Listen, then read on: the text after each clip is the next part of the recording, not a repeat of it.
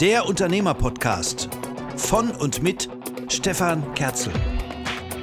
In diesem Podcast geht es um die Essenz, die jeder Unternehmer braucht. Um Führen, um Organisieren, um Schlichten, um Kommunizieren und Motivieren. Und wie das geht, erfahren Sie in diesem Podcast. Denn es geht immer um eins. Um alles.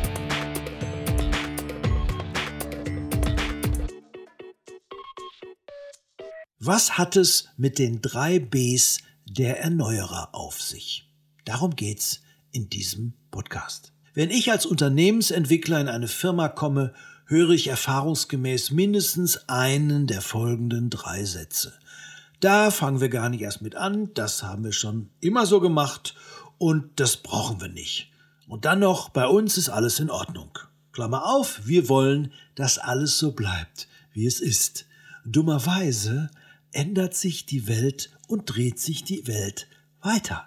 Ob wir wollen oder nicht, die Dinge ändern und entwickeln sich. Und damit sind wir bei den drei Bs der Erneuerer angekommen. Immer wenn jemand mit einer neuen Idee, mit einer frischen Idee durch die Tür kommt und sagt, lass es uns mal anders machen, lass es uns mal anders ausprobieren, lass uns mal neue Wege gehen, neue Gedanken entwickeln, dann stößt er auf die drei Bs der Erneuerer. Das erste B lautet belächelt. Für eine neue Idee werden wir erfahrungsgemäß belächelt. Ach, kommst du schon wieder mit deinen Spinnereien? Hast du schlecht geschlafen? Was ist das denn für eine Wolkenkuckucksheimerei? Und so weiter und so weiter. Das haben wir schon immer so gemacht und so weiter. Das zweite B ist, wenn sich die Idee dann weiterentwickelt, dann kommen die, die vor der Entwicklung vielleicht Angst haben oder wollen, dass sich nichts ändert, dann kommt das Bekämpfen. Das wollen wir doch mal sehen, ob das so klappt, wie er es möchte. Und wenn es dann durch Schweiß und harte Arbeit, durch Disziplin und Ausdauer weiterläuft und zum Erfolg kommt, dann aber erst dann setzt das dritte B ein, nämlich die Bewunderung. Wiederholen wir nochmal. Erst werden wir belächelt, dann werden wir bekämpft und dann werden wir bewundert. Wer mit Innovationen zu tun hat, wer neue Wege geht, wer raus aus dem Gewohnten kommt, wer runter vom Sofa der Gewohnheit und des Luxuses und der Bequemlichkeit springen will, der wird garantiert belächelt, der wird garantiert bekämpft und der wird garantiert bewundert. Aber erst an dritter Stelle. Ich habe dazu ein paar tolle Beispiele.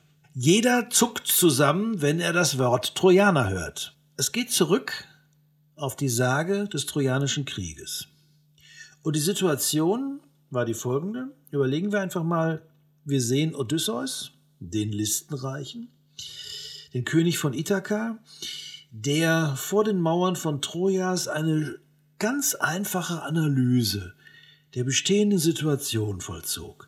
Er sagte sich, wir, die Griechen, haben zehn Jahre lang Troja belagert und haben die Hälfte unserer Soldaten dabei verloren. Die Trojaner haben zehn Jahre die Stadt verteidigt und haben auch die Hälfte der Soldaten verloren. Die Griechen haben die Stadt nicht erobert, die Trojaner haben die Griechen nicht verjagt. Das heißt, wir sind nach zehn Jahren Krieg in derselben Situation, in der wir waren, als wir begonnen haben. Wenn das so weitergeht, fällt in, zehn, in weiteren zehn Jahren der Krieg aus, weil keine Seite mehr Soldaten hat. Das heißt, mit dem Belagern und Verteidigen kommen wir so nicht weiter. Und jetzt kommt ein ganz wichtiger Begriff ins Spiel, nämlich der Prozessmusterwechsel.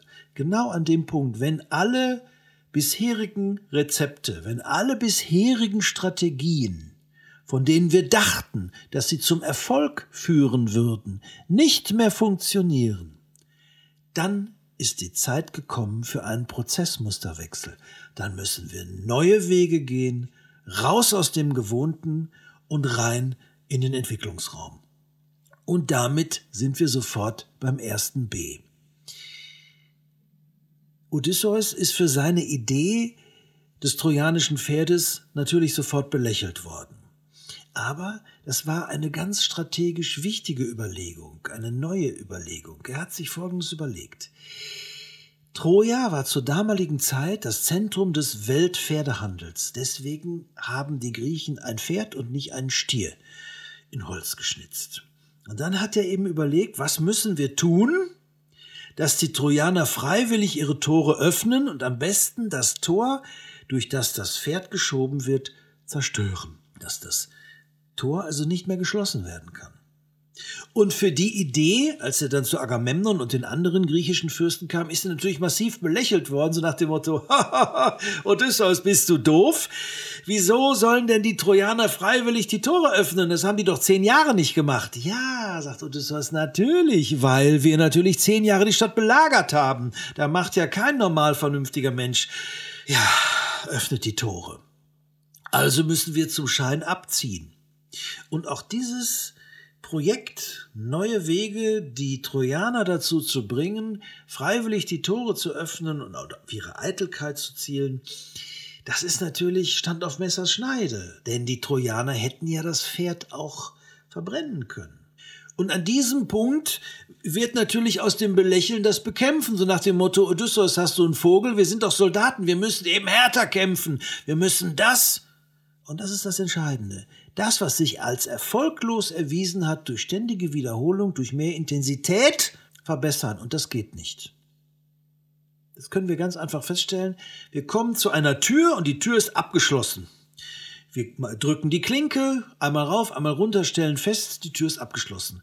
Fast jeder greift zur Klinke und rappelt an der Klinke herum obwohl wir ja von vornherein festgestellt haben, dass die Tür geschlossen ist. Wir versuchen also durch ständiges Wiederholen des erwiesenermaßen Erfolglosen den Erfolg erzwingen zu wollen. Und das funktioniert nicht. Genau diesen Punkt hatte Odysseus eingesehen.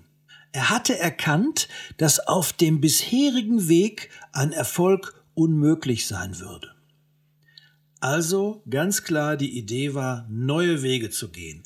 Und da hilft entweder Hirnschmalz erhitzen, neue Ideen oder auch der Zufall. Zwei weitere Beispiele dafür, wie Erneuerungen auf diese Art und Weise in die Welt gekommen sind, ist einmal der Skisprung. Dort haben jahrzehntelang die Skispringer gedacht, dass sie, wenn sie die Skier beim Sprung in der Luft parallel halten, dass sie dort möglichst optimale Werte erzielen können, auch in der Aerodynamik. Bis 1986 der Schwede Jan Böckloff in der Luft von einer Windböe gefasst wurde und instinktiv, um nicht abzustürzen, hat er die Skier auseinandergerissen, zu einer V-Form äh, durch die Füße gehalten und ist so mit Hängen und Würgen auf den Boden gekommen. Natürlich haben sofort alle gelacht, so nach dem Motto, wie siehst du denn aus? Es war ja fürchterlich, du hast da in der Luft gehangen wie eine Schwangere aussah, grauenhaft, lächerlich. Das übliche Belächeln, bis der Trainer kam und sagte, lieber Jan, du hast jetzt gerade deine Bestmarke um acht Meter erweitert. Dann haben alle gesagt, wie, Moment mal, der ist noch nie so weit gesprungen? Genau. Er hat seinen persönlichen Rekord um acht Meter erweitert.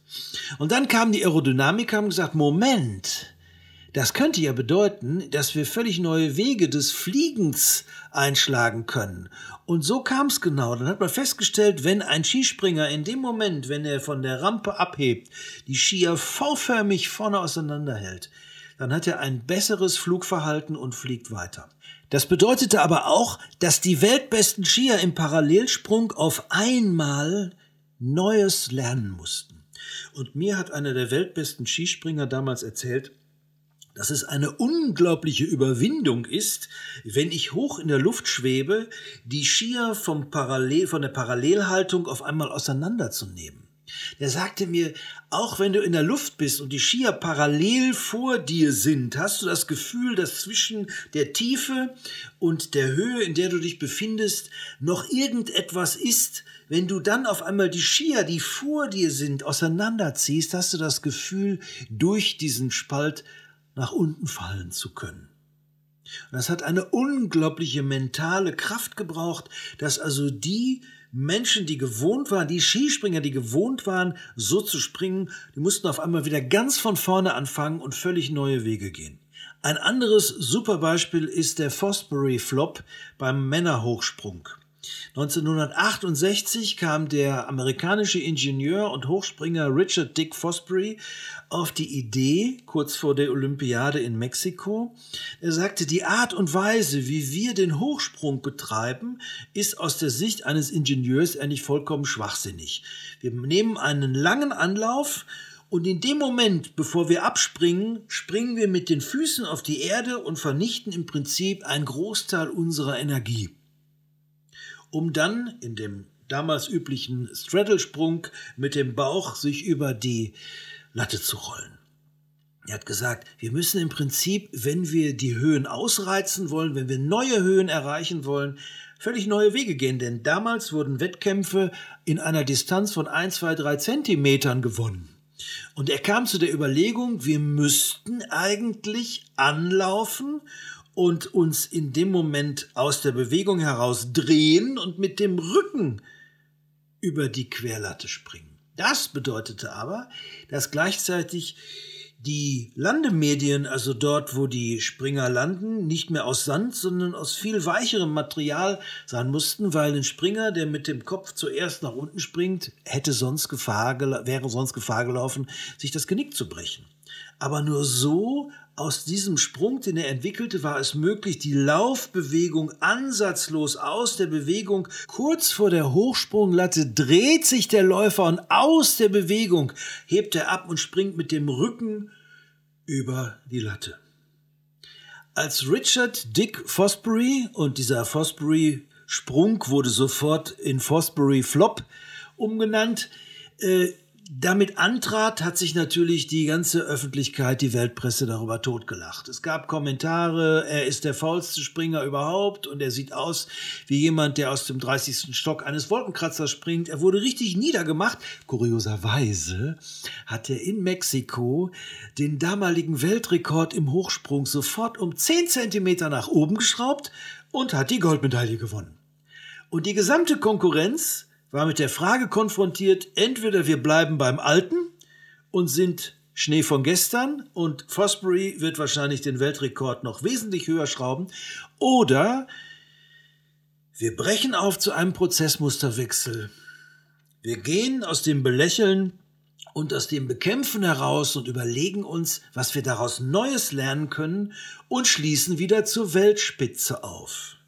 Vier Jahre später konnte man im Damenhochsprung einen wunderbaren Wettkampf sehen. Ulrike Meifert hat damals als 16-Jährige den Hochsprung der Frauen gewonnen und die damalige Weltrekordlerin Ilona Gusenbauer aus Österreich hielt noch an dem alten Sprungsystem fest und die hat leider nur die Bronzemedaille erreicht und im Wettkampf konnten wir sehen, dass also sie wirklich verbissen sagt, es kann doch nicht wahr sein, dass ein 16-jähriger Hüpfer mir den Weltrekord nimmt und hier in München die Goldmedaille gewinnt. Aber genau das war der Punkt.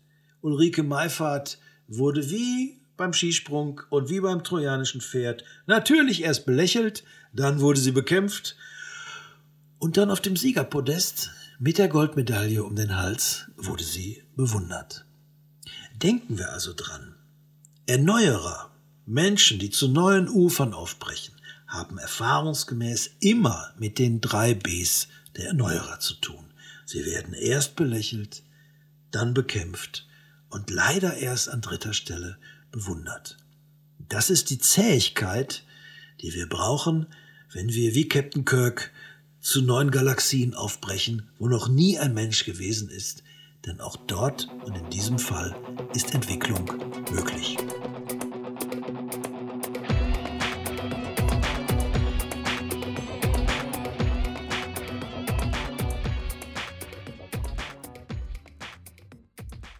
Podcast ist eine Produktion von Twin Flame Productions.